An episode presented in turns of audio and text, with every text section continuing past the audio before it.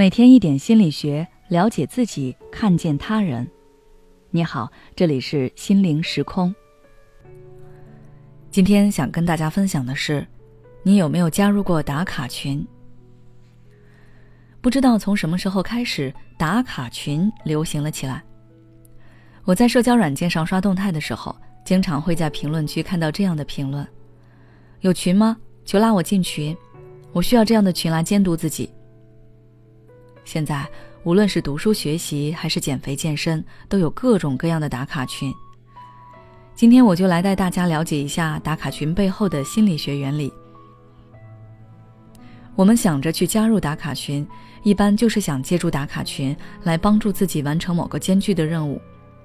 这个任务一般都是需要我们长期坚持才能完成的。但是，人都有惰性，它会让人变得懒散、拖延。让我们在不知不觉中离自己的目标越来越远。当我们自身内在的动力无法对抗惰性的时候，就会想着去借助一些外在的动机来帮助自己坚持，而打卡群就是帮助我们达成目标的一个外部助力。那么，打卡群是如何发挥它的作用的呢？第一，榜样示范。在打卡群中集结着一群志同道合的伙伴。有新手，也有经验丰富的大神。这些大神在群里就充当着一个榜样的作用，他们不仅可以给新手传授经验，帮助他们少走弯路，还可以让大家真切意识到，只要坚持下去是可以产生质变的。比如说，我朋友最近加入的健身打卡群，里面就有很多人在给他指导经验，告诉他如何增肌，从什么运动开始锻炼。哪些器材是智商税，让他少走了不少弯路。而且看到群里面有很多通过健身给自己塑形、改善体质的例子，这也让他更加认定，只要自己努力，他也可以做到像他们那样。第二，增加压力。当我们想要放弃某件事的时候，我们就会为自己的放弃想出无数个看似非常合理的理由。而刻意忽视那些可以让我们坚持下去的因素，从而让自己心安理得的放弃。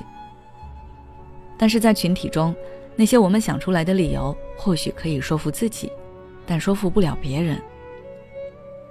此外，在打卡群里，我们会看到很多和自己情况相同、目标相同的人。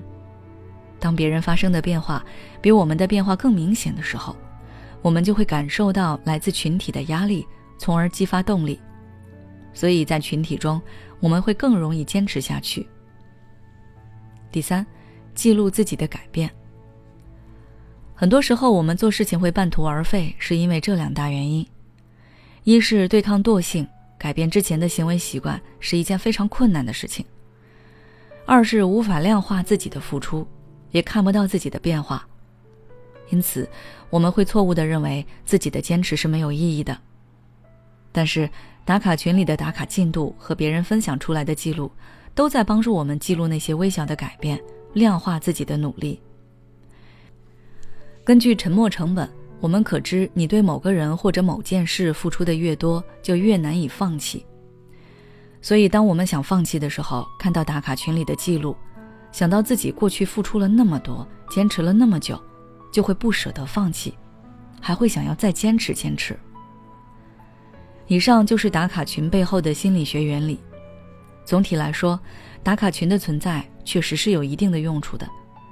但是我之前也和大家说过，当我们提前把未实现的目标告诉别人的时候，他人的回馈就会给我们带来满足感。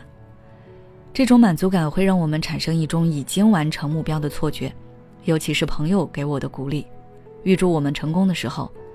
这种情况下，我们很容易把自己的空谈当成实践，从而开始松懈，导致我们很难完成目标。所以，当我们在打卡群和别人分享目标和计划的时候，要注意降低我们的满足感，不要把注意力放在别人的反馈上面，要多关注自己的计划。最后，我想说，无论是加入打卡群，还是在朋友圈打卡，这些外部动机能否发挥作用？